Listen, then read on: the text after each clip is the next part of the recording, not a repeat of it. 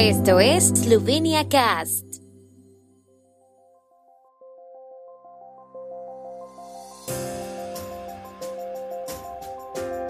Noticias. Eslovenia superó los 500.000 vacunados con la primera dosis. Hoy es la fecha límite para la respuesta de los sindicatos del sector público a propuesta del gobierno. Restricciones se flexibilizan en Eslovenia. Todos los estudiantes de secundaria eslovenos estarán en la escuela la próxima semana. La estrategia de gestión de protección del oso pardo en Eslovenia se actualiza para este año. GoOpti es la empresa de traslados de pasajeros líder en Eslovenia que te conecta con numerosos aeropuertos y ciudades. Es la manera más cómoda y segura de llegar a Eslovenia si tu vuelo no tiene conexión directa con la capital eslovena. Cast te regala 5 euros de descuento en tu primer traslado con GoOpti. Reclama tu cupón de descuento accediendo a sloveniacast.com barra GoOpti. El Instituto Nacional de Salud Pública ha anunciado que hasta el momento 507.822 personas han sido vacunadas con la primera dosis de la vacuna contra el COVID-19 en Eslovenia. Según el instituto, 259.063 personas fueron vacunadas con la segunda dosis. Así, la cobertura de vacunación actual de la población es del 12.3% y la meta es del 60%, anunció el instituto. La vacunación es más alta en personas de 65 años o más. La primera dosis de la vacuna se administró a 231.739 hombres y la segunda dosis a 109.806. Entre las mujeres, 276.029 recibieron la primera dosis y 149.257 la segunda. La región con la mayor proporción de personas vacunadas es Ostrednia Slovenska, donde 142.429 personas recibieron la primera dosis y 72.601 personas la segunda. La cobertura de vacunación más alta se encuentra en el municipio de Osilnica y la más baja en el municipio de Shkotsian, según datos del instituto. Los sindicatos del sector público esloveno deben decidir sobre la propuesta final del gobierno en las negociaciones sobre la abolición de las medidas de austeridad restantes en el campo de reembolso de costos, prestaciones laborales y el cambio de día de pago antes de las 13 horas de hoy. Por el lado del gobierno están convencidos de que la propuesta tiene en cuenta en gran medida las propuestas sindicales y también trae cargas administrativas.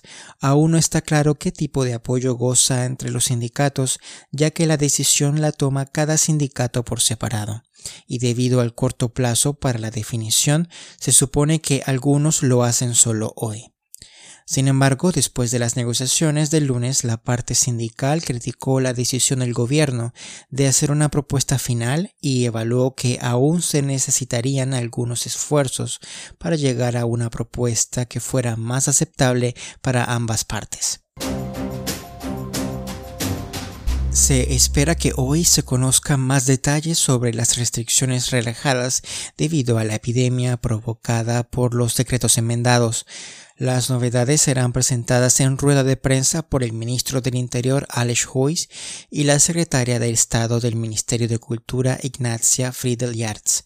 Según la decisión del gobierno, se permitirá que hasta 50 participantes se reúnan en eventos públicos organizados y reuniones al aire libre y bajo techo a partir del sábado se ocupará un máximo del 50% de los asientos en eventos culturales en interiores y exteriores. Lo mismo se aplicará a los ritos y otras prácticas religiosas en espacios interiores. El gobierno también ha extendido el tiempo permitido para los servicios de restaurantes de 5 de la mañana a 10 de la noche. Además, extendió la epidemia de COVID-19 por otros 30 días.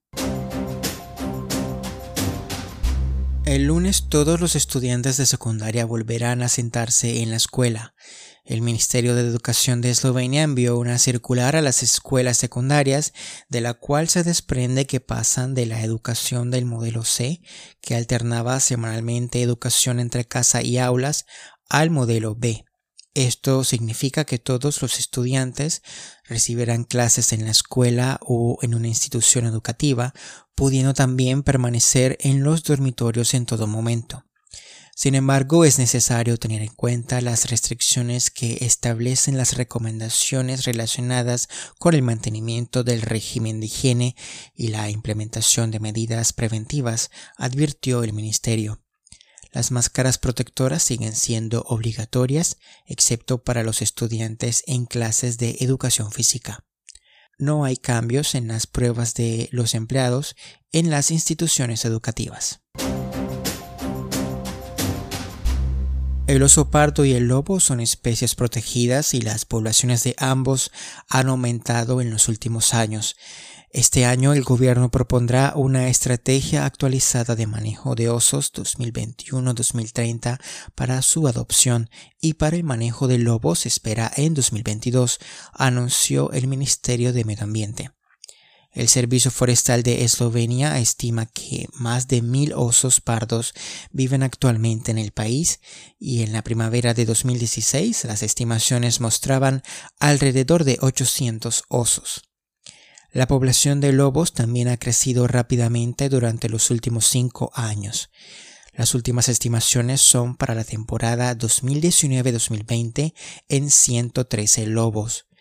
Para la temporada 2015-2016, el número estimado de lobos para Eslovenia fue de 52 animales. Actualmente en Eslovenia los osos problemáticos son asesinados sobre la base de permisos individuales, así como cruces entre lobos y perros. En marzo, un tribunal administrativo retrasó un tiroteo de osos importante.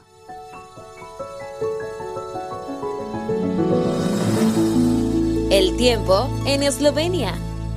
El tiempo con información de la ARSO, Agencia de la República de Eslovenia del Medio Ambiente. Jornada nublada en Eslovenia con chubascos dispersos que serán más frecuentes en el interior del país a mitad del día y por la tarde. En la región litoral de Primorska también es posible una tormenta. Las temperaturas máximas del día serán de 14 a 19 grados centígrados.